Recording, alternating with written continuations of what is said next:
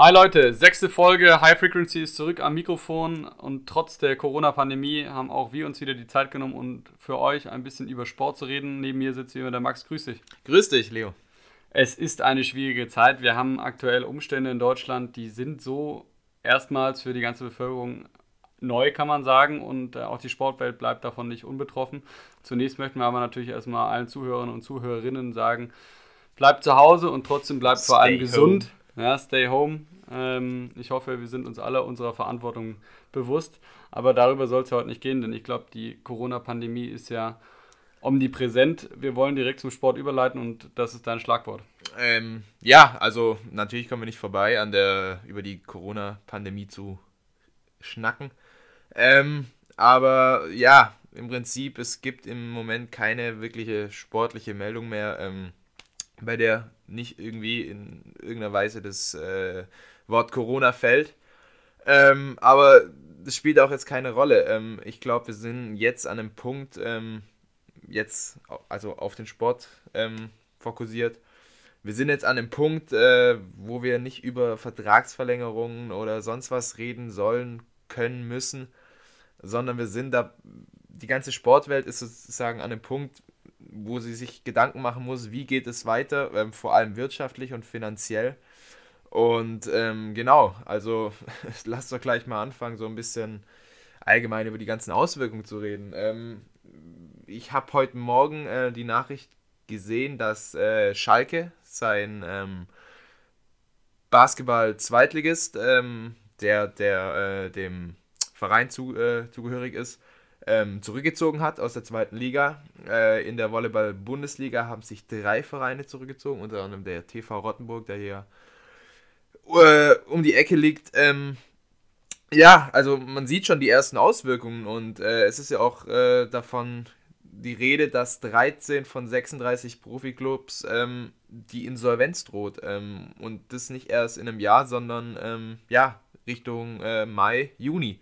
Also es sind extreme Zustände. Ähm, aber lass doch mal unterscheiden. Also lass den Sport mal differenziert betrachten. Also jetzt nicht nur ähm, allgemein, sondern das geht ja auch gar nicht, weil diese ganzen finanziellen Strukturen natürlich nicht in jeder Sportart ähm, dieselben sind. Aber lass doch mal jetzt äh, anfangen, über König Fußball zu reden. Ähm, was glaubst du? Ähm, was sind die schlimmsten Auswirkungen oder wo wird die Reise hingehen? Wir sind alle keine Virologen, wir sind alle keine Wirtschaftsprofessionen oder sonst was, aber ja. was, was meinst du?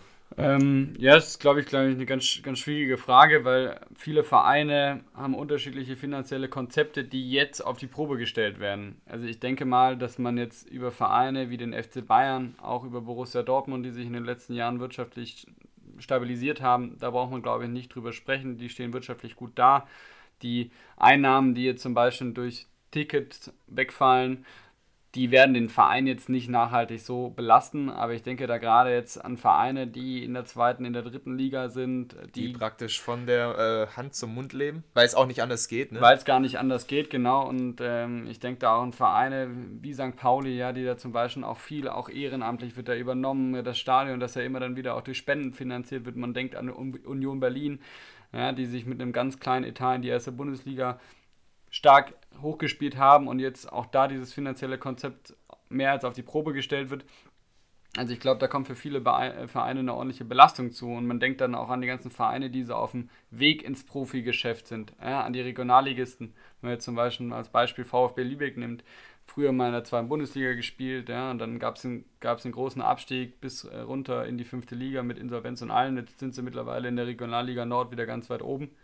Und dennoch droht jetzt irgendwie der Spielabbruch und das würde bedeuten, dass der Verein, der jetzt alle darauf gepocht hat, in die dritte Liga aufzusteigen, was dann massiver Zuschuss an Fernsehgeldern bedeuten würde, dass der dies nicht gelingen könnte. Und ich denke, da stehen einige Vereine äh, vor einer richtigen schweren Zeit und äh, ja, wir sind glaube ich, alle gespannt, wie sich das entwickelt. Und vor allem, glaube ich, ist das jetzt auch so eine Phase, wo man mal überlegt und mal einige Sachen in Frage stellen könnte. Also du hast mal vor einen anderen Sport in, angerissen, ne, Volleyball, Basketball. Ich glaube, das sind Sportarten, Eishockey gehört da auch dazu, wo man sich, glaube ich, jetzt im Klaren werden muss, wie kann eine Zukunft dieser Sportarten aussehen, dass man finanzielle Sicherheit und Stabilität hat, ohne von großen Investoren oder Sponsoren abhängig zu sein.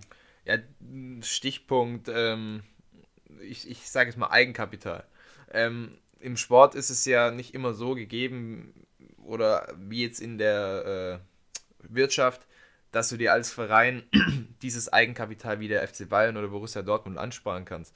Weil als kleinere Vereine, ähm, nehmen wir mal Bre äh, kleinere in Anführungszeichen, ja. aber in Bremen zum Beispiel ist da eine ganz andere wirtschaftliche Struktur innerhalb des Vereins als bei Bayern. Ja. Und ähm, ein Club wie äh, Werder Bremen, die haben gar nicht die Möglichkeiten, ähm, praktisch Jahr für Jahr ähm, die, die, die Kosten des laufenden Kaders zu decken und gleichzeitig aber noch äh, Geld sozusagen ja. anzusparen. Ja. Also ich habe es vorher auch schon angedeutet oder gesagt, die leben ja praktisch vom, vom, von der Hand in den Mund, weil es nicht anders geht, weil der Verein im Prinzip auch ja, in der ersten Liga bleiben will. Ne?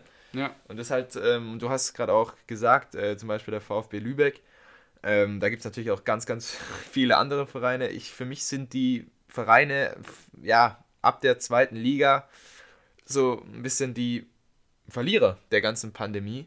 Absolut. Weil ähm, in der, ich, ich sag mal, in der dritten oder vierten Liga, da hast du ja diese immensen Summen über, also von den TV-Verträgen hast du ja gar nicht. Also die leben ja praktisch von den Ticketeinnahmen und die TV-Gelder sind natürlich ein schöner Zuschuss für, den, äh, für jeden Verein. Ja. Aber das schmerzt die nicht wirklich. Also und zusätzlich kommen natürlich die großen Sponsoren und sowas. Das genau, ja das ist ja auch gerade also, in der schwierigen Situation. Ne? Die Sponsoren, die haben ja im Prinzip äh, laut Recht, habe ich jetzt auch schon oft gelesen, ich kann es auch nicht mehr hören, ähm, natürlich ein äh, Recht auf Kostenzurückerstattung, weil eben ja der Verein ähm, praktisch, wenn die Saison jetzt abgebrochen werden würde, ähm, dann ja, kein Nutzen mehr also der Verein würde ja keine äh, Werbefläche mehr bieten, also im Verein ja. oder sonst wo, ne? Ja. Äh, im Stadion oder sonst wo. Das ist halt das große Problem. Ähm, ja. ja, ich bin gespannt. Jetzt war ja oftmals auch in der Presse immer wieder zu lesen, dass man sich überlegt, wie könnte man reagieren. Wir können die großen Vereine, die wirtschaftlich gut dastehen, ähm, Vereine wie, wie Leipzig, wie die Bayern, wie Dortmund, die auch Finanzkraft haben, wie können die helfen? Ähm, die Bundesregierung versucht ja an allen Ecken und Enden irgendwie Sicherheits- und beziehungsweise Rettungsstürme aufzuspannen, aber ich denke, das wird nicht überall gelingen. Wie könnte denn so ein Konzept aussehen, wenn jetzt Sportvereine Sportvereine helfen? Also wenn die, kannst du dir das vorstellen, dass die Bayern jetzt wieder intervenieren und sagen, und wir übernehmen einen Teil der Kosten oder, wie glaubst du, könnte das aussehen? Ähm, ja, ich glaube, ähm, ich weiß gar nicht, wer es angerissen hat, das Thema, aber da kam ja auch dann prompt die Antwort. Ich bin mir nicht sicher, ob es Watzke war. Ähm, ich muss lügen, also. Ähm, also Watzke hat ja damals irgendwie gemeint, zunächst erstmal. Warum sollten die warum, genau. Vereine, die jahrelang äh, gute Wirtschaft betrieben haben, jetzt sozusagen die, den Vereinen, die jahrelang in Anführungszeichen Misswirtschaft betrieben haben, um es einfach auszudrücken, unter die Arme greifen? Also, ja. das ist natürlich ein klassisches Dilemma, aber ich sehe. Hat man da eine Verantwortung gegenüber also der, ich, der Liga auch? Ja, aber ich stelle mir, also ich wie, wie soll das gehen? Es gibt so viele Vereine, die von dieser Pandemie direkt betroffen sind und ich glaube nicht, dass da dann FC Bayern kommen kann oder wenn da vier, fünf große Clubs kommen. Ich meine, in der Regionalliga gibt es um die, es gibt fünf Staffeln, 18 Mannschaften, das, das sind wir dann bald bei 100 Vereinen. Absolut, ja. Und ähm, ich weiß nicht, was, wie groß dieser Rettungsschirm dann sein könnte und wie effektiv der dann auch ankommen würde. Mhm. Aber ich glaube, das ist, ist sicherlich, ähm, ja, nur eine sehr, ja, ist es ein Notfall, also no, wirklich ein äußer, mhm. äußerst Notfallplan. Ein anderes privates Mittel wäre Gehaltsverzicht. Ja, das machen ja jetzt schon die großen Vereine eigentlich alle, liest man ja auch, und dadurch wird enorm viel Geld eingespart. Ja, klar, 15% oder so, was ich glaube, überall gerade die Rede davon ist. Hört ja. sich ja gar nicht mal so viel an, aber es ist einiges. Also aber dann gibt es natürlich auch Vereine wie den KfC Uerding, ja, die sparen keine einzigen Euros ein, die Profis um Kevin Großkreuz und Co., die haben gesagt, nö, machen wir nicht. Wie siehst du das? Also, ja gut, da gab es auch einen extrem, Vereine. Da gab es ja auch einen, äh, in der Schweiz, der FC Sion, der hat ja der Präsident, äh, der hat ja dann äh, ja. schnurstracks mal äh, sechs, sieben Spieler entlassen. Ich, ich glaube, ähm, sogar der ganze Kader haben sie doch. Oder der ganze Kader. Den ganzen Kader haben sie da auf ich, einmal. Ich meine, es waren nur sechs, die Top-Verdiener. Also ähm, mit, glaube ich, dabei war zum Beispiel Anastasios Donis, Ex-VfBler. Ich glaube, der war, äh, stand mit drauf auf den Zettel. Meines Wissens. Ich, Aber ich mag lügen. Äh, Johann Giroud auch vom HSV ehemals. Okay. Ähm, ja, also man kennt die, man kennt die Spieler. Also es ist halt schwer, da jetzt wirklich ein Kon ich tue mich schwer, ich tue mich wirklich schwer dabei, aber es wäre natürlich sicherlich eine Möglichkeit, äh, so einen kleinen Rettungsschirm zu machen. Ja. Vom König Fußball weg, vielleicht lass uns nur den kleinen Abschwung wagen in andere Sportarten rein. Also du, du bist Experte beim Basketball. Lass uns vielleicht darüber gerade reden, gerade wenn wir jetzt überlegen, wir haben eine Zweitligisten vor der Tür, Tigers Tübingen, die in den letzten Jahren sowieso schon finanzielle Probleme haben, weil der große Sponsor Walters da immer weiter ausgestiegen ist wie geht das überhaupt noch? Also Rottenburg hat jetzt schon freiwillig gesagt, nee, es, es geht nicht mehr. Äh, Tigers TV. Also wie soll sich denn ein Basketballverein in der ersten und zweiten Liga tragen? Wie, wie, wie soll das gehen? Ja, das große Problem ist halt, dass diese Vereine praktisch fast nur abhängig sind von den Sponsoren, von den jeweiligen und ähm, von den Ticketeinnahmen. Also ja in der Bundesliga zum Beispiel erhält jeder Verein aus äh, von Magenta Sport, das dann über die äh, über die über den DBB aus oder über die Easy Credit Basketball Bundesliga ausgezahlt wird, 250.000 Euro. Das ist für jeden Verein ein schönes Zubrot, aber im Wesentlichen äh, sind es halt die Sponsoren und ähm, ja die Ticketeinnahmen, was sozusagen jedes Jahr auch das Budget refinanziert oder wodurch das äh, Budget finanziert wird. Mhm. Und äh, ich glaube, es wird äh, auf jeden Fall zum großen Vereinsterben kommen in die, also in der Sportart, ähm, weil einfach diese Strukturen ja zu abhängig sind äh, von diesen äh, Sponsoren. Und es, nehmen wir mal zum Beispiel, ja, keine Ahnung. Es spielt auch keine Rolle, welchen Verein wir jetzt nehmen, aber ich glaube, die Sponsoren bzw. diese Unternehmen in guten Zeiten ist äh, äh, Sportsponsoring äh, wirklich toll. Aber ich glaube, äh, das ist vielleicht der erste Hebel, den viele CEOs äh, oder Geschäftsführer dann ansetzen werden. Und dann sagen wir, okay, dann sparen wir da erstmal Geld ein. Und ja, dann klar. sind diese Clubs halt die großen Verlierer. Ja. Und ich glaube, da rollt auf dem deutschen Basketball auf jeden Fall noch eine große Welle zu. Und ähm, große Clubs wie Bayern oder Alba Berlin glaube ich nicht, dass ähm, die wirklich äh, so stark davon, also existenzgefährdend davon betroffen sind. Aber jetzt zum Beispiel, ich habe jetzt in der Big gelesen, ähm, äh, bei den äh, Ludwigsburgern, ja. ähm, die hätten jetzt noch sechs Heimspiele gehabt oder ja, so ja. in den Dreh.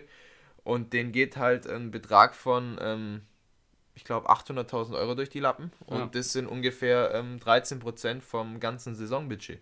Genau, das ist, eine, ist eine Menge Geld. Ich meine, das ist kurz nochmal zum Eishockey rübergehen. Ja. Das sind ja alles nach amerikanischem Prinzip äh, Firmen eigentlich, also Organisationen, die sich selber auch gar nicht tragen können. Also da steht immer ein großer Investor, ein großer Sponsor dahinter, ähm, die im Notfall das auffangen. Wenn man sich jetzt mal Adler Mannheim nimmt, der SAP, ja, für die wird es wohl weitergehen. Aber Krefeld zum Beispiel, die hatten ja schon während der laufenden Saison Probleme das sieht jetzt so wohl aus, äh, dass der Verein keine Zukunft hat und daraufhin steigen jetzt die Frankfurt Lions auf einmal relativ überraschend auf. Aber das ist alles noch in der Waage. Okay.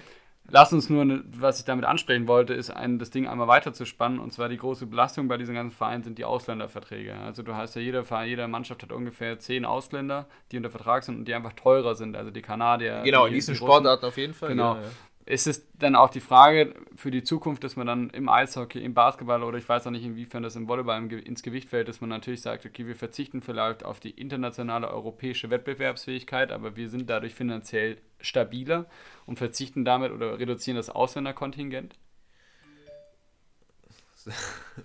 ähm, äh, ist, das ist natürlich extrem schwer. Also ich glaube nicht, dass alle Vereine sozusagen äh, geschlossen sagen, okay, wir verzichten jetzt eben mal, ich sag mal, fünf Jahre auf diese internationale Topklasse oder ja, also ich, nee, das, also das kann ich mir beim besten Willen nicht vorstellen. Mm. Ähm, dafür okay. sind, glaube ich, einfach diese Organisationen zu äh, sehr von Erfolg, äh, vom Erfolgsdenken geprägt, und das ähm, ist ja auch ähm, das, was wir am Ende als Sportfans genau. sehen wollen. Ne? Wir wollen ja den Erfolg sehen. Das bringt uns ja nichts, wenn wir sagen, die Vereine sind finanziell stabil, aber Aber halt ich meine, die DL, die war ja im Prinzip Vorreiter. Ähm, die hat ja noch, das war ja noch bevor ja, ja, diese bevor ganze Corona-Pandemie wirklich so ihren Ausbruch erlebt hat in Deutschland, haben die ja gesagt, okay, wir beenden die Saison hiermit, mit dem jetzigen Spieltag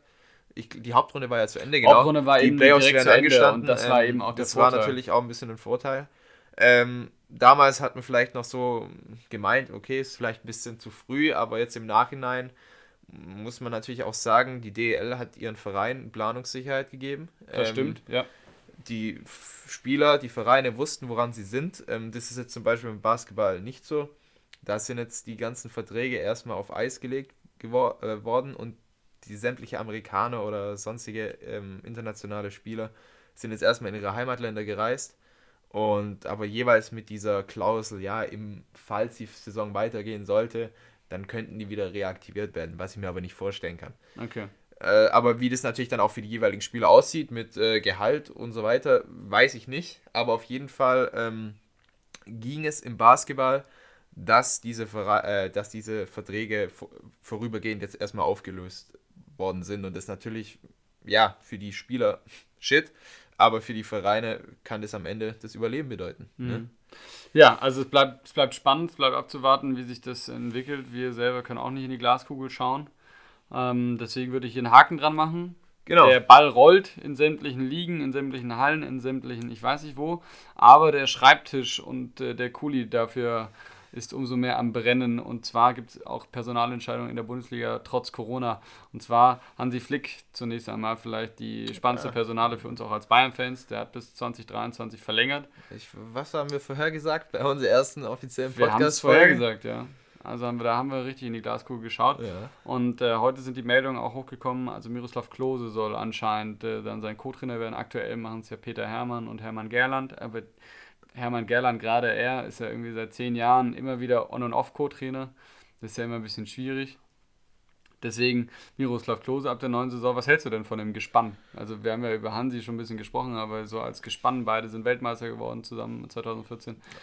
Ist das die Zukunft? Also Ich glaube, ähm, die Chemie könnte schon gut passen, weil ähm, ich glaube, als Flick ähm, beim DFB angestellt war, dann hat, hat er Klose auch als äh, Trainer, also als Stürmertrainer sozusagen, zum Team geholt. Mhm. Ähm, die beide, beiden kennen sich aus gefühlt äh, 20 äh, gemeinsamen Jahren bei der Nationalmannschaft. Ähm, ich denke, würde auf jeden Fall Sinn ergeben. Also man hört ja auch fast nur Positives über Klose. Äh, leistet er anscheinend äh, oder offensichtlich äh, ziemlich gute Arbeit da in der U9 U17 äh, des Rekordmeisters. Also, und da, also ich glaube nicht, dass Gerland weitermachen wird. Ähm, und so, für mich wäre das so, also passend. Also, wenn jetzt Klose hochgezogen werden würde, die Frage ist bloß, ist es vielleicht zu früh, ist es vielleicht äh, ja, Ja. zu vorschnell. Aber ich denke, als Co- als Co-Trainer ähm, bist du einfach nicht so in dieser Verantwortung, wie es ein Cheftrainer ist. Ähm, ich glaube, du kannst dich als Co-Trainer genauso entwickeln wie jetzt in der U17. Ja. Und äh, ich meine, Miroslav Klose ist jetzt nicht irgendwie ein Hampelmann, ähm, der irgendwie mal in der Kreisliga äh, gekickt hat, sondern der ist äh, der erfolgreichste WM-Torschütze aller Zeiten. Also von meiner Meinung nach wäre das der logische Schritt, äh, den der FC Bayern jetzt auch gehen müsste. Klose ist ja anscheinend bereit, ähm, Ja, hochzurücken. Ähm, ja, also meiner Meinung nach wäre das die logische Folge und daher auf jeden Fall der Ja. nächste Schritt, was kommen muss. Ich möchte mich nochmal schnell an der Stelle korrigieren. Ich glaube, Peter Hermann habe ich eben noch als Co-Trainer genannt. Ja. Der ist äh, schon seit dieser Saison Nee, kein nee, Co-Trainer genau, mehr der war ja irgendwie noch mit äh, Funkel in Düsseldorf, aber spielt auch keine Spielt Rolle. keine Rolle mehr. Ähm, wie auch immer, Miroslav Klose. Es sind ja auch einige andere Vereine an ihm dran gewesen, die ihn da als Co-Trainer verpflichten wollten. Ähm, Klose, du hast eben gesagt, schien oder scheint bereit zu sein. Im vergangenen Sommer gab es ja noch irgendwie ein TTT zwischen ihm und Salihamidzic, der Mhm. ihn äh, zunächst als U19-Trainer befördern wollte und hin und her. Jetzt also dann doch die Bundesliga. Ähm, Klose hat vor allem, was ich nochmal hinzufügen möchte, eben, hat gezeigt, dass er mit jungen Spielern arbeiten Ja. kann, was, glaube ich, für die Zukunft des Vereins wichtig sein kann. Im Hinblick auf Talente wie Joshua Zirkzee oder Oliver Battista Meyer und wer da noch so in, der, in, in den hinteren Reihen steht. Also ich glaube, das könnte auf jeden Fall ein Vorteil für, für den Verein sein, für die nächsten Jahre. Und ähm, jetzt äh, warten wir es mal ab. Lass uns das Trainerkarussell ein bisschen weiterdrehen. Bruno Labbadia ist zurück in der Fußball-Bundesliga. Hertha, ne? Die alte Dame hat mal Der wieder Bundesliga zugeschlagen. Tausendsasser, Bruno Labbadia. Ja, ja. Labadi, Labada. in meinen Augen ja eigentlich ein sehr, sehr guter Bundesliga-Trainer. Ich habe hab heute mal eine Statistik gelesen, ich glaube, Pi mal Daumen 230 Bundesligaspiele, ein Punkteschnitt von 1,38 Punkten. Das ist, gut. das ist ein sehr guter Wert. Aha. Ja, also ich glaube, äh, die Hertha hat da auf jeden Fall einen guten Griff gelandet. Ähm, ich hätte persönlich nicht mit solch einer kleinen Nummer gerechnet, wie es wahrscheinlich in Berlin schon jetzt umgangssprachlich geworden ist. Ähm, ich hätte eher gedacht, dass äh, wirklich äh, dass sie auf Namen setzen. Ja. Aber ich meine, äh, Labadia hat gezeigt, äh, spätestens mit seiner Arbeit in Wolfsburg, ähm, dass er aus einem ähm, ja, eher kriselnden Bundesligist äh, etwas aufbauen kann und äh, hat den VfL letztes Jahr in die ähm, Europa League geführt. Also für mich ist es äh, ein super Bundesliga-Trainer und der sicherlich der Hertha auch in der aktuellen Situation gut tun wird und in den Laden sicherlich auch mal äh, wieder mm, ein bisschen Ruhe reinbringen kann und wird. Ähm, ja, er war auch schon bei, beim HSV. Vielleicht ja. ähnliche Zustände im Moment zumindest. Ähm, also ich denke, äh, er er passt da gut rein. Passt da gut rein. Was ist deine Meinung? Also ja, ich finde find Labadia eigentlich einen sehr guten Trainer. Ich glaube, das, was ihm immer so ein bisschen voreilt, ist sein Ruf, dass er ja, immer wieder Schwierigkeiten gibt zwischen ihm und den Führungspositionen, Sportdirektor und was da alles noch so rumspringt in diesen Vereinen in der Bundesliga. Aber so die rein sportliche Kompetenz, die bringt er in meinen Augen auf jeden Fall mit. Der hat beim VfB ja auch eine eigentlich relativ erfolgreiche Zeit gehabt. Da war zwei, zwei bis drei Jahre Trainer. Ja. Das ist ja beim VfB praktisch schon eine Art Ära. Ja, das ist eine Ära. Ähm, und Definitiv. Ich glaube, Labadia ist sowohl als Spieler auch als auch sowie auch als Trainer ähm, erfolgreich gewesen und ich denke, er kann auch der Hertha helfen. Die Frage ist nur, und das möchte ich in dem Fall nochmal in den Raum werfen, die Hertha möchte langfristig, und das war ja Klinsmanns Ansage, bevor äh, mit äh, riesen Trompeten vom Hof gejagt worden ist, dann wiederum, oder beziehungsweise sich selbst vom Hof gejagt hat, äh, angetreten und hat gesagt, wir müssen den Hauptstadtclub in den nächsten fünf bis zehn Jahren mal wieder nach Europa schaffen. Und Labadia hat er die Qualität aus einem ordentlichen Bundes- oder aus einem schlechten Bundesliga-Team, was es aktuell ist, vielleicht nicht von den Spielern, aber von der generellen Leistung, von der kollektiven Leistung, zu einem ordentlichen Bundesliga-Team zu machen oder hat er auch die Qualität, es zu einem Europa League-Team, äh, ich sag mal, Champions League ist zu viel, das wäre jetzt arrogant und frech, aber zum, hat er die Qualität? Ja, das ist so ein bisschen diese Frage. Also, es gibt ja einige Trainer, die denen so ein Ruf äh, vorauseilt, irgendwie, ja, sie sind die klassischen Feuerwehrmänner in Anführungszeichen. Das ist jetzt vielleicht ein bisschen zu viel des Guten, aber eben, dass sie kein Team über Jahre entwickeln können wie zum Beispiel, deswegen äh, ist ja auch äh, Skistol bei Köln ein bisschen, äh, oder nicht nur ein bisschen, extrem viel Skepsis äh, entgegengebracht worden zu ähm, Amtsantritt. Aber das ist äh, wirklich ein guter Gedanke von dir. Ähm, ich denke, ja, er wird die Hertha sicherlich wieder stabilisieren, aber wie schnell ist der Hertha dann äh, Labadia vielleicht eine Nummer zu klein für die eigenen, ja, für die, die gehegten Ansprüchen? Ja. Und ähm, wird auf jeden Fall spannend zu sehen sein. Aber ja, ich denke, er könnte es schon packen, aber er muss natürlich jetzt auch, ähm, ja. Ja, wir wollen, sagen? ja, das müssen wir mal gucken. Ich würde würd sagen, ähm, ja, egal. Passt so, machen wir einen Deckel drauf, kicken wir dann in ein paar Monaten oder wie auch immer, wann die Bundesliga dann endlich wieder weitergeht ähm, auf diese ganze Geschichte um Bruno Labbadia, Miroslav Klose und Co. Jetzt gehen wir über zur unserer allseits beliebten Rubrik, würde ich sagen. Ja, genau. Du hast ja was vorbereitet. ähm, fünf Fragen, wie fünf immer. Fragen. Und äh, deswegen gebe ich mal kurz an dich ab. Ja, dann, ja, also ich habe versucht natürlich ähm, nicht nur äh, an Corona das ganze Ding aufzuziehen, aber natürlich komme ich auch äh, bei den Fragen nicht dran vorbei. Deswegen starte ich jetzt mal mit der ersten. Ähm, du bist kein Virologe, aber ähm, wann glaubst du, wird es wieder Spiele mit Zuschauer geben? Und ähm, wird es zum großen Vereinsterben kommen? Ähm, also praktisch zwei Fragen in einer. Wir haben es vorhin schon mal kurz angerissen. Heute gab es ja auch die Bestätigung der Bundesregierung. Da muss ich jetzt gar nicht groß irgendwie was vorstellen. Also bis zum 31. August in jedem Fall mal keine Großveranstaltungen. Also ich kann mir schon vorstellen, dass wir in, im Jahr 2020 nicht mehr ins Stadion gehen können. Ich glaube, das, ist das ist eine realistische Aussage, einfach weil man diese Masse an Menschen, ja, wenn man sich überlegt, Borussia Dortmund an einem normalen Bundesligaspieltag empfängt rund 80.000 Zuschauer alleine und dann sind es immer noch ein paar Tausend, die da im äh, Stadion angestellt sind mit Catering und Pi mal Daumen. Also da reden wir von der Summe von vielleicht ja, über 90.000 Menschen an, ja. so einem, an so einem Bundesligaspieltag in Dortmund alleine. Und das ist einfach zu viel aufgrund der aktuellen Lage. Es ist natürlich auch eine Frage, wie entwickelt sich Thema Impfstoff oder sowas. Dann kann man da sicherlich nochmal anders drüber schauen. Aber ich denke, erstmal 2020 keine Spieler und dann die ja, andere. Gehen, ja. Und äh, wird es zum großen Vereinsterben kommen?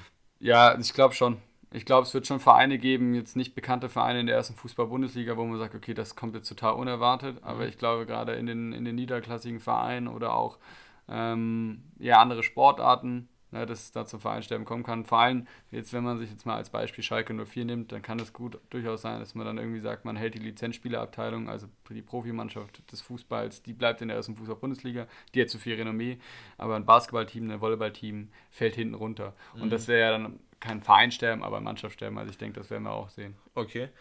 Ähm, spannender Gedanke. Dann ähm, die zweite Frage. Es gab ja ähm, den DFL-Beschluss, dass in Zukunft bereits Spieler äh, oder Jungprofis mit 16 Jahren bei den äh, Aktiven oder Herren äh, debütieren dürfen.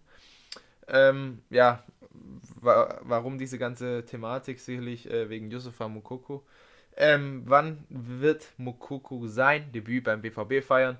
Und wie ordnest du seine Chancen auf seinen Durchbruch ein? Ich glaube, äh, Mukoko, das ist ja ein Talent, was jetzt seit Jahren äh, in aller Munde ist, die sich so ein bisschen mit, mit Nachwuchsfußball in Deutschland auch auseinandersetzen und wahrscheinlich auch mittlerweile jedem ein Begriff, der sich mit, Bundesliga-Fußball auseinandersetzt.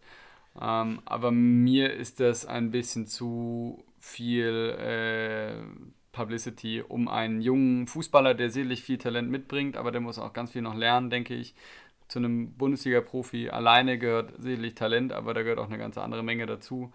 Da braucht es eben einfach ein gewisses Selbstverständnis, da braucht es eine gewisse Ahnung vom Spiel, dann braucht es einen gewissen Charakter. Und das sind alles Eigenschaften, die man erst über die Jahre hinweg eigentlich auch erst erlernt. Und in einem Alter von 16 kann man in meinen Augen schon mal ein Bundesligaspiel spielen, weil über 90 Minuten einen Ball hinterher zu rennen oder für 45 Minuten dafür alleine das, das kriegt wahrscheinlich sogar du und ich hin. Ja? Aber das über ja. einen längeren Zeitraum zu machen, mal genau. über zwei, über mal zehn Spiele zu spielen und dann, dann spielst du mal drei Akzente schlechte. zu setzen. Ne? Genau, Akzente also. setzen und, und dann spielst du mal drei Spiele schlecht oder ich weiß nicht was. Also ich glaube, der BVB ist sehr, sehr gut beraten, wenn man sagt, man, es gibt die grundsätzliche Möglichkeit, einen Spieler wie Mokoko am 34. Spieltag reinzuwerfen. Aber ähm, auf die Bremse treten ist da, ist da meine Vorgabe, weil äh, die Jungs müssen ganz langsam herangeführt werden und ähm, ja, das hat man ganz oft schon im Fußball gesehen, wenn die Jungs zu früh da schon am, am ganz großen Erfolg schnuppern, dass das dann auch schnell in eine andere Richtung laufen kann. Deswegen würde ich da sagen, bleibt ruhig und äh, lasst uns ihn äh, auf uns freuen und wenn er in fünf Jahren erst richtig performt, dann haben wir auch alle was davon. Diplomatische Antwort. Ähm, ja, was immer wieder durch die äh, Medien geistert, ähm, natürlich nicht nur Geisterspiele, sondern auch äh, eventuell ein kompletter Saisonabbruch. Ähm, jetzt mal rein hypothetisch in der jetzigen Situation noch. Ähm, wenn die Saison nicht beendet werden könnte, ähm, wer wäre Meister geworden, abgestiegen und aus der zweiten Bundesliga aufgestiegen? Naja, also nach, nach Tabellenstand wären ja die Bayern schon mal Meister, gerade aktuell. Also, ich meine, ja, ich, ich verstehe schon. Also viel mehr so, du würdest mir jetzt fragen, wenn jetzt noch nicht alles sauber wäre. Genau. Nicht, ja. Ja. Ähm, ja, also ich glaube schon, wir haben ja auch schon zwei, drei Mal äh, in den anderen Folgen zuvor besprochen, die Bayern haben äh, schon eine richtig gute Qualität in diesem Jahr auch wieder unter Flick dann auch unter Flick vor allem dann wieder entwickeln können. Ich glaube, äh, da kann man auch zu Recht dann sagen, die wären wohl möglich wieder Meister geworden. Äh, wobei ich sagen muss, Leipzig hat mich in diesem Jahr mehr als überrascht. Also, dass die ja. eine richtig gute Mannschaft sind, dass Julian Nagelsmann ein richtig guter Trainer ist, das war uns, glaube ich, allen klar. Aber wie viel Qualität die Mannschaft hat, man hat es vor allem in der Champions League gesehen, wie abgezockt die teilweise waren. Gegen Tottenham kein Gegentor kassiert ne, in zwei also, Spielen. Also brutale Leistung und ähm, einen Vorjahresfinalisten rauszuschmeißen in der Art und Weise. Also Leipzig wird in den nächsten Jahren auf jeden Fall ein sehr, sehr ernstzunehmender Konkurrent und äh, vielleicht wäre es in dieses Jahr schon vergönnt gewesen. Na gut, die Frage ist halt auch, ja, wer bleibt dem Verein erhalten? Ja. Ähm, Absteiger, ja, also der Leistung müsste man ja sagen, äh, sicherlich Fortuna Düsseldorf ein Kandidat. Mhm. Da ja, ich weiß auch nicht, also Mentalitätsprobleme kann man denen eigentlich nicht vorwerfen, aber da fehlt es, glaube ich, so ein bisschen an der spielerischen Qualität. Bremen, unfassbar schlechtes Jahr gespielt bis jetzt. Mainz ist ja auch immer so ein. Ist ja, auch immer so ein Kandidat. Erst, äh, dieses Jahr so richtig mal. Ja, die Mainzer haben sich im Abstiegskampf, ne? Die letzten Jahre haben sie dich dann irgendwie immer noch dann so ein bisschen ja. geklammert. Also für, für Fortuna Düsseldorf auf jeden Fall unter. Wir hätten ja im Winter auch alle gesagt, da geht auf jeden Fall noch Köln mit. Äh, das sieht ja jetzt gerade gar nicht so aus. Hätten, hätten, sie auch nicht verdient. Und genau, das hätte ich jetzt noch aufgeführt. Paderborn. Das also dann noch eine Frage. Glaubst du, Bremen wäre abgestiegen? Nee, glaube ich nicht. Also okay. äh, Bremen, hätte, Bremen hätte richtig Probleme bekommen. Über den Relegationsplatz hätten wir uns auch unterhalten können, aber Fortuna und Paderborn sind zu schlecht. Aber lass uns noch kurz zweite Liga, ähm, weil du hattest ja auch noch von. Also da, da will ich schnell machen. Ich glaube, ähm, Arminia richtig gutes Jahr. Ja, also Entschuldigung, die, die einfach, einfach überzeugend, einfach starken Fußball gespielt, mit dem, was sie haben, das absolut Beste draus gemacht. Überragendes Kollektiv, würde ich sagen. Genau, das ist es. Die wären für mich ganz klar auf der 1 gewesen und dann gut auf HSV und äh, VfB hätten sich gestritten. Ich glaube, beide Mannschaften haben enorm viel individuelle Qualität und jetzt sage ich einfach mal mit dem Fanherz, auch wenn das viele nicht freut, äh, HSV 2 und VfB 3. Oh, okay. Alles klar. Okay, äh, Frage 4. Ähm, Entweder oder. Sollten die Bayern Sané oder Havertz holen? Entscheide dich für einen und erläutere, wieso und weshalb. Ähm, ich würde ich würd Sané holen. Okay. Äh, Havertz ist ein Spielertyp, der den Bayern an sich gut zu Gesicht stehen würde, aber er ist ja eher ein zentralerer Spieler, ähm, der eine zentralere Rolle ausübt als Sané. Sané ist ja dann doch der eher klassischere Flügel von beiden. Und ich glaube, in der Mitte sind die Bayern eigentlich ganz gut besetzt und man sieht es jetzt wieder an Thomas Müller. Der Mann ist 32 und der blüht aber auf wie in seinen besten Jahren eigentlich zuvor 30, wieder unter 30 ist er. Oder ist er nur 30? Ja. ja, aber der ist top. Ja, ja und, äh, und ich glaube, der zeigt, hat auch dieses Jahr jetzt wieder unter Flick dann gezeigt, dass er auf jeden Fall einen Stammplatz verdient hat in München. Ähm, Sani wirft mir ja so ein bisschen das ja, dieses Bling-Bling und yeah. äh, Publicity, ne? genau, Mentalitätsprobleme, diese viel diskutierten Mentalitätsprobleme. Aber ich würde Sané ganz gern trotzdem in München sehen, weil ich glaube, es wäre eine Erweiterung der offensiven Qualität, vor allem im Hinblick auch auf unsere Außensituation. Gerade in Coman, der, wenn er fit ist, Top-Leistung immer ab, wieder abruft, aber der Mann ist halt auch leider regelmäßig verletzt und ich glaube, da würde Sané. ist eigentlich auch ähm, ja, seit Jahren irgendwie chronisch verletzungsgeplagt. Bisher genau. in der Saison ging es noch, aber bei Bremen und Hoffenheim war ja, auch ziemlich oft draußen muskuläre Probleme. Und ich glaube, Sané könnte auch diese, äh, die äh, Option im Angriff nochmal erweitern. Ich glaube, du kannst ihn schon auch ohne große Gewissensprobleme schon auch als Stürmer aufstellen. Ja.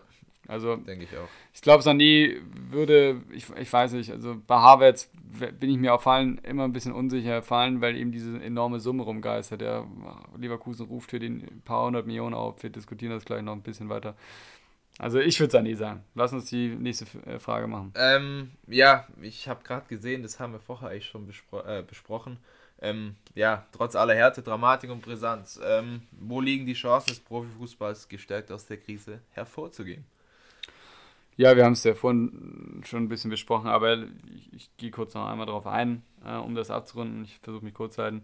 Ich glaube, der Profifußball muss sich in seinem Kerngedanken ähm, erneuern oder nochmal hinterfragen, weil ich glaube, jetzt wird einem erst bewusst, was solche enormen Transfersummen zum Beispiel auch für ein Gewicht haben und ob es nicht andere Möglichkeiten gibt. Wir, wir sprechen ja gleich noch über ein paar Trades zum Beispiel. Das ist ja mehr so eine Spaßgeschichte, aber ich glaube, der Profifußball muss einfach anfangen zu überlegen, ähm, wo hört der Spaß auf und wo geht es ins, ins Astronomische. Und ähm, das, das könnte jetzt halt eben dieser, dieser Bing-Effekt sein, dass durch die Corona-Pandemie sowas ausgelöst wird. Und das hoffe ich eigentlich nur, weil wenn man jetzt irgendwie liest, äh, Kilian Mbappé für insgesamt, glaube ich, irgendwie dann ein Paket mit 250 Millionen zu PSG, das ist das einfach ist, zu krass. Das ist krank. Genau. einfach nur krank. Genau. So, dann sind wir. Äh, wir haben uns äh, ja den angekommen. kleinen Spaß gemacht, äh, nach bestem US-amerikanischen Vorbild äh, vorzugehen. Ja. Und haben uns beide ähm, ein paar Trades rausgeschrieben. Also Trades für weniger Insider. Ähm, ist einfach äh, zwei oder mehr Teams. Also es geht immer sicherlich um diesen einen Spieler am Anfang. Genau. Und um diesen Spieler baut man halt diesen Trade dann auf. Ähm, also Spieler also werden hin und her getauscht mit zwischen den Vereinen. Ge genau. Ähm, genau. Also ist glaube ich auch ziemlich äh, schnell ersichtlich, wenn wir anfangen darüber ja. zu reden. Ähm, ja, wir haben uns für drei Trades entschieden ähm, die wir jetzt einfach zusammen ein bisschen durchgehen werden und äh, ja, unsere Meinung einfach dazu kundgeben. Genau, ähm, dann lass doch äh, gleich mal anfangen, oder? Ja, fangen wir an. Den habe ich mir rausgeschrieben. Genau. Ähm, zwischen Bayern und Leverkusen. Ja. Ähm, ich habe es gerade bei den Fragen äh, erwähnt. Kai Havertz, äh, natürlich das äh, vielleicht heiß umworbenste Talent Deutschlands. Ähm, genau, ich habe auf jeden Fall äh, Ausgangsspieler war Havertz ähm, zu den Bayern. Dann habe ich mir überlegt, welchen Gegenwert könnte Leverkusen dafür bekommen. Ich habe mich dann dafür entschieden, äh, Corentin Tolisso und Mikhail Cuisance äh, an Leverkusen abzugeben. Ähm, beides auch zentrale Spieler. Und obendrauf erhält oder würde äh, Leverkusen im fiktiven Fall noch 30 Millionen Euro Handgeld ähm, bekommen. Genau. Was ist deine Meinung über den recht übersichtlichen Trade? Ähm, macht so auf dem Blatt Sinn für die Bayern, weil man mit Havertz ähm, einen Spieler bekommen könnte, der abgesehen zu Sané enorm viel Potenzial hat. Also die Frage ist ja. jetzt hier in dem Fall ja nicht hier Sané oder Havertz, sondern Havertz an sich hat einfach enorm viel Qualität und Talent und Potenzial. Ähm, der würde den Bayern auf jeden Fall gut zu Gesicht stehen. Und was auch ganz schön finde an diesem Trade ist, man würde aus Bayerns Sicht so ein bisschen das Mittelfeld ausdünnen. Ne? Also genau. ähm, Tolisso kann für überragende 42, Anlagen. Kam, ja, hat überragende Anlagen, aber er hat sich bis jetzt einfach nicht durchgesetzt und da muss man auch sagen, Pech gehabt mit, Pech gehabt mit Verletzungsmiserien, aber macht für mich Sinn. Ähm, Cuisance, schade, irgendwie so, ich, ich, da bin ich mir so ganz, da bin ich so ganz unentschlossen, weil das eigentlich ein Spieler ist, dem ich viel Talent zuschreibe, aber ich glaube, der ist einfach zu früh mit der falschen Einstellung zu den Bayern gewechselt, muss man ganz klar sagen. Der ganze Wechsel schon im Sommer war irgendwie schon so ein komisches Hin und Her und äh, war nicht so wirklich sympathisch, muss man ehrlich gesagt sagen, im ersten Moment. Und er wirkt auch irgendwie nicht so wirklich sympathisch, aber so von der Spielanlage her rechne ich ihm unglaublich viel Potenzial zu. Also den würde ich in den nächsten Jahren auf jeden Fall nochmal auf dem Radar haben. Und was natürlich dann auch noch schön ist, ähm, Havertz, dem wird ja immer dieses Preisschild von diesen 100 Millionen angebunden. Ähm, Leverkusen würde natürlich noch 30 Millionen obendrauf kriegen. Ähm, ich, also ich glaube dann insgesamt kommt man dann relativ nahe an diese 100 Millionen in diesem Paket, äh, wenn du oder wenn man eben Cuisance äh, Potenzial oder also ja, du weißt, ja. was ich meine, ja. dieses Potenzial äh, noch mehr rausholen könnte. Ähm, ja, also ich denke, das wäre auf jeden Fall ein Trade, äh, ja, den Rudi Völler und äh, Brazzo Salihamidzic ähm, vielleicht äh, in Zukunft, wenn es dieses Modell geben könnte, was sicherlich ganz cool wäre, würde auf jeden Fall für mehr Abwechslung sorgen, ähm, vielleicht ja zusammen bei einem Kaffee äh, diskutieren könnten. Absolut. Nächster Trade, ähm, hattest du auch dir wieder überlegt, vielleicht leitest du äh, und sagst uns ein bisschen was dazu? Ähm, genau, also das ist so ein sogenannter äh, Drei-Team, also drei, also ein ja, Trade drei Teams zwischen drei beteiligt. Teams. Ähm, ich habe mir Gedanken gemacht. Ähm, ich habe die Vereine Leipzig, Gladbach, Schalke genommen und der Ausgangsspieler ist Dennis Zakaria. Mhm. Ähm, der wechselt in diesem Block äh, zu Leipzig. Ja. Ähm, jetzt ist es nicht einfach zu erklären, wenn man das nicht vor sich hat. Also ähm, machen wir es einfach so. Zakaria genau, von Gladbach zu, zu Leipzig. Und Daraufhin wechselt im gleichen Gegenzug Hannes Wolf zu Gladbach. Genau. Der Gegenwert von Hannes Wolf zu Zakaria ist aber zu gering, weswegen ähm, Leipzig Haidara nach Gelsenkirchen, also auf Schalke, Schalke schickt. Abgibt. Genau. Und Gladbach schickt Benes auch noch, also Laszlo Benes, den Außenverteidiger, auch noch zu Schalke, woraufhin Schalke die zwei Spieler dann bekommen, Sangua Zerda wiederum nach Gladbach abgeben, genau. woraufhin der Wert Zacharias praktisch dann durch Wolf und Zerda wieder kompensiert werden soll. Genau, das ja, ist, das ist eigentlich kurz und kompakt und gut erklärt. Ähm, Lass ja. uns, also Dennis Zakaria, du, das ist dein Ausgangsspieler. Genau, der geht zu Kampfstarker Sechser, würde zu Leipzig passen, auf weil er Fall. neben Kevin Campbell auf jeden Fall noch ein absoluter Mittelfeldstabilisator wäre. Vor allem ist er in meinen Augen der bessere von den beiden neben äh, Konrad Leimer. Leimer ja. ist ja aktuell so ein bisschen der Abräumer, aber Zakaria würde ich da dem noch vorziehen. Dann äh, Benes zu Schalke, ähm, weil wir das hier gerade aus dem, auf dem Tablet so haben. Das heißt, ein Ausverteidiger, der Schalke mehr offensive nee, Qualität ist ein, gibt. Äh, ist ein Mittelfeldspieler, Benes. Genau, aber ah, er hat auch schon... Aber er, hat, er kann auch, glaub, er kann auch, glaube ich, als Außenverteidiger spielen. Das ist, glaube ich, ein Außen. Ist doch dieser Algerier. Nee, nee, das ist, äh, du meinst gerade Remy Benzebaini. Rami so, Benzebaini. Das bin ich komplett. Aber das ist auch egal. Ähm, auf jeden Fall, Benes, äh, 20-jähriger Slowake, zentraler Mittelfeldspieler.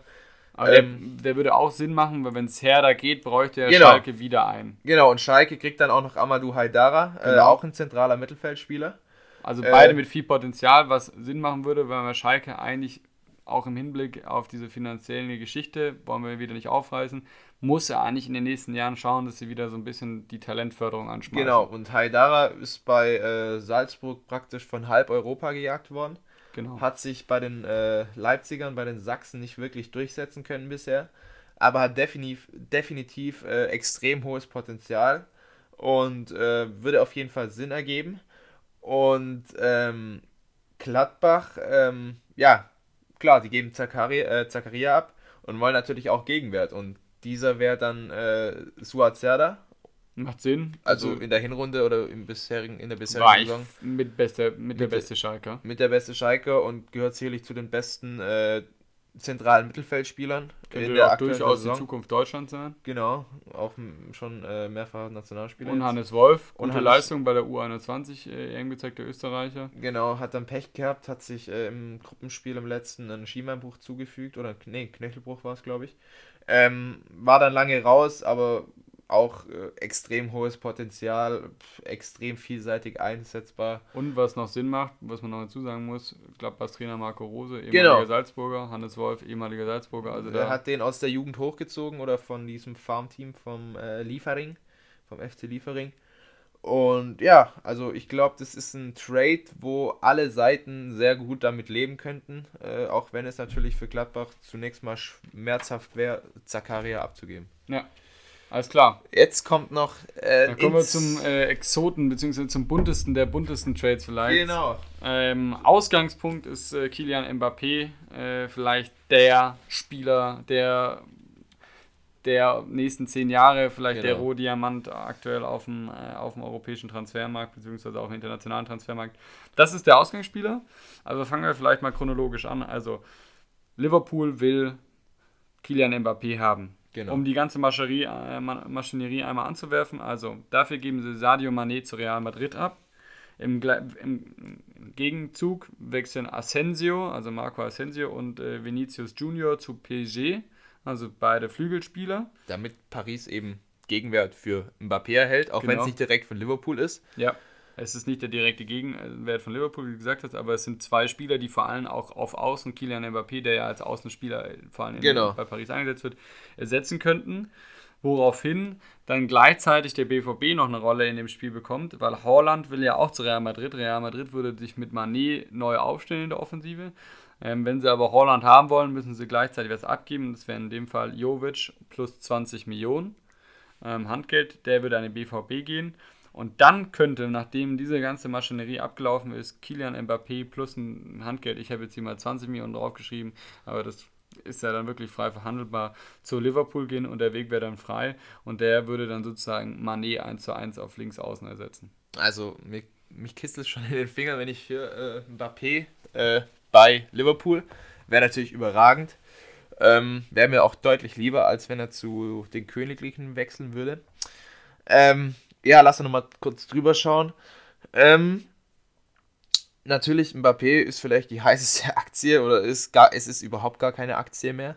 Äh, es ist ähm, der kommende Weltstar, also Weltfußballer, da sind wir uns, glaube ich, alle einig. Absolut. Ähm, ja, also, wenn ich jetzt da drüber schaue, Paris gibt Mbappé ab und holt Asensio und Vinicius. Ähm, zwei, also Asensio ein begnadeter Techniker Mhm. Ähm, auch noch äh, nicht in seiner besten Zeit gewesen. Ähm, hat noch äh, viel. Äh, ja, viel vor sich und viel vor sich und äh, kann sich auf jeden Fall Prime. noch extrem äh, krass entwickeln.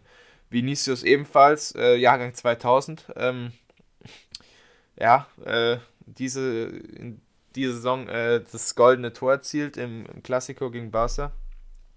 Also würde sich Paris auf jeden Fall äh, gut aufstellen auf den Außen und also 1 zu 1 ist Mbappé natürlich nicht ersetzbar, aber äh, darum geht es ja auch nicht. Es geht ja auch um, um die Zukunft, um Perspektive, äh, perspektivisch ähm, zu handeln. Ja. Und das war auf jeden Fall sinnvoll. Ähm, dann, Haaland ist ja eh schon, ähm, was heißt lange im Gespräch, aber dass äh, er oder dass die nächste Station nach äh, der Borussia Real Madrid sein wird. Ähm, klar, dann braucht der BVB, Ersatz. Äh, Luka Jovic, ja, ähm, ist, ist schwer. Er hat im Prinzip nur eine gute Saison in Frankfurt. Wäre halt der Stürmer-Gegenwert, den, den Real auch genau. könnte. Ähm, ja, also ich glaube, da wäre der BVB nicht so gut beraten, mhm. ähm, weil Jovic natürlich ähm, bei, bei diesen Spielern ist Jovic auf jeden Fall die, die große Unbekannte. Also ja, absolut. Wie wird Jovic äh, oder wo wird Jovic in äh, fünf Jahren stehen? Ähm, kann er seine beste Zeit aus Frankfurt nochmal abrufen? Oder ja. Und ähm, dann erscheinen mir bei diesem Risiko natürlich auch 20 Millionen vielleicht ein bisschen zu hoch äh, zu, zu niedrig gegriffen. Mhm. Ähm, gut. Aber, genau. Also, also, also, prinzipiell ist es natürlich ein extrem äh, spannender äh, Trade, ähm, macht auch fast äh, durchaus also, Sinn. Wie gesagt, über die Jovic-Personal müsste, also, man, müsste man diskutieren. So, da ist uns die Aufnahme mal eben so ein bisschen weggekracht, aber wir sind wieder äh, live on air sozusagen. Wir sind stehen geblieben mit der Personale Luka Jovic, über die, über die man diskutieren kann. Ähm, also er birgt sicherlich das größte Risiko von allen Parteien, aber jetzt hätte ich gerne noch mal eine Einschätzung von dir, Kilian Mbappé, so als Spielertyp, wie passt der auch in die Premier League? Mm, also Premier in Frankreich League wird er ja nicht gefordert. Äh, verkörpert oder charakterisiert ja immer dieses englische Kick and Rush, aber wenn du jetzt natürlich nach Manchester schaust, äh, wo City praktisch äh, Tiki-Taka betreibt, bloß auf englischem Boden. Ähm, ja, klar, also es Liverpool, also zu Liverpool würde auf jeden Fall extrem gut passen, weil sie eben dieses extreme Umschaltspiel an den Tag legen, dieses gnadenlose Pressing, das man auch noch von den von Jürgen Klopp hier aus den besten Tagen von der BVB Borussia kennt. Ähm, also ich denke, wenn er nach England geht, dann äh, passt definitiv äh, Liverpool am besten zu seinem Spielstil und auch der Spielstil von Liverpool zu Kylian Mbappé. Ähm, ja, also würde für mich durchaus Sinn ergeben, aber wer ist natürlich, das ist alles fiktiv, was wir jetzt da gemacht haben mit diesen Trades. Ähm, ist für mich extrem unrealistisch natürlich, dass er zu Liverpool ja. wechselt. Ähm, ja. Ich denke, er wird über kurz oder lang bei den Königlichen landen und dort vermutlich auch der Nachfolger von äh, Cristiano Ronaldo werden. Also da braucht man kein Prophet sein, um so, so eine Aussage zu treffen. Oder was ist deine Meinung? Ich sehe es, äh, ich sehe es genauso. Ich glaube, Kylian Mbappé ist auf lang, äh, lange Sicht der kommende Weltfußballer auch für zwei, drei Jahre. Ich glaube, er ist der Spieler der aktuell auf dem Markt, der am ehesten Messi und Ronaldo in einer Art und Weise ersetzen kann. Ähm, und ich glaube, die Königlichen haben immer Interesse an solchen Spielern, haben immer Interesse an so einem Spielertypen vor allem, der enorm torgefährlich ist, der enorm schnell ist, trickreich ist und eiskalt ist. Und es geht ja auch nicht nur um das ganze Spielerische, also Florentino Perez bei Real, der Präsident, der war ja immer daran bedacht, dass er eben einen Superstar hat, der diese Marke real verkörpern kann, so wie zum Beispiel CR7 oder genau. davor Ronaldo oder auch mit dem Transfer damals von, äh, von David Beckham. Ja. Das, das, ist, das kommt ja gerade so gelegen. Deswegen ist es vielleicht auch für Eden Hazard, trotz seiner unbestrittenen fußballerischen Qualitäten, vielleicht eher schwerer, dort Fuß zu fassen, weil ihm vielleicht diese ja, diese ganze Reputation und du weißt, was ich meine, dieses, ja. ja, weil es dieser ihm vielleicht, äh, genau, ja, weil es ihm vielleicht ein bisschen fehlt. Ja. Ja. Gut, wir sind mit Blick auf die Uhr am Ende angekommen. Was bleibt es uns äh, zu sagen? Wir ja, hatten Stay at home, ja. Stay at home. Ähm, ganz, ganz wichtig. Wir versuchen ähm, jetzt in der näheren Zukunft noch eine Folge zu bringen. Es soll ja äh, alle ähm, was zum Hören haben zu Hause. Genau, wir haben es auch, ähm, bisher war es ja immer ein bisschen unregelmäßig, diese ganzen ähm, Folgen, ähm, ja, aus verschiedenen Gründen, weil ich nicht hier war, weil äh, Schule, ja. weil, ja. Wie auch immer, also da. Ähm, wir haben uns jetzt vorgenommen, dass wir das jetzt in, im zwei, drei Wochen Rhythmus ähm, jedes Mal eine neue Folge aufnehmen, so gut es eben Corona jetzt auch zulässt. Genau. Ähm, damit auch da ein bisschen eine Regelmäßigkeit reinkommt. genau. Absolut. Ähm, vielleicht kann man anmerken, ähm, viele von euch äh, haben sicherlich auch schon unsere Instagram-Seite entdeckt.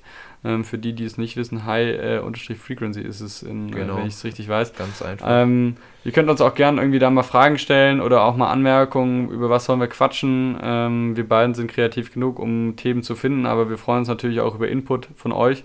Ähm, das bleibt eigentlich äh, Jetzt bleibt eigentlich nur noch zu sagen, dass wir euch äh, und euren Familien und euren Liebenden sozusagen genau. äh, die beste Gewünsche, genau, alles erdenklich gute wünschen und äh, eben gesund. Gesundheit. Bleibt gesund. Haltet durch. Ähm, wir Haltet hoffen durch. natürlich alle, dass äh, spätestens ab dem 4. März, äh, 4. März, 4. Äh, Mai das Ganze vielleicht wieder langsam ins Laufen kommt. langsam ins Laufen kommt, genau. Alles ähm, klar. Mit sportlichen Abstand. Grüßen, macht's gut, ciao, euer ciao. High Frequency Podcast. Ciao, ciao.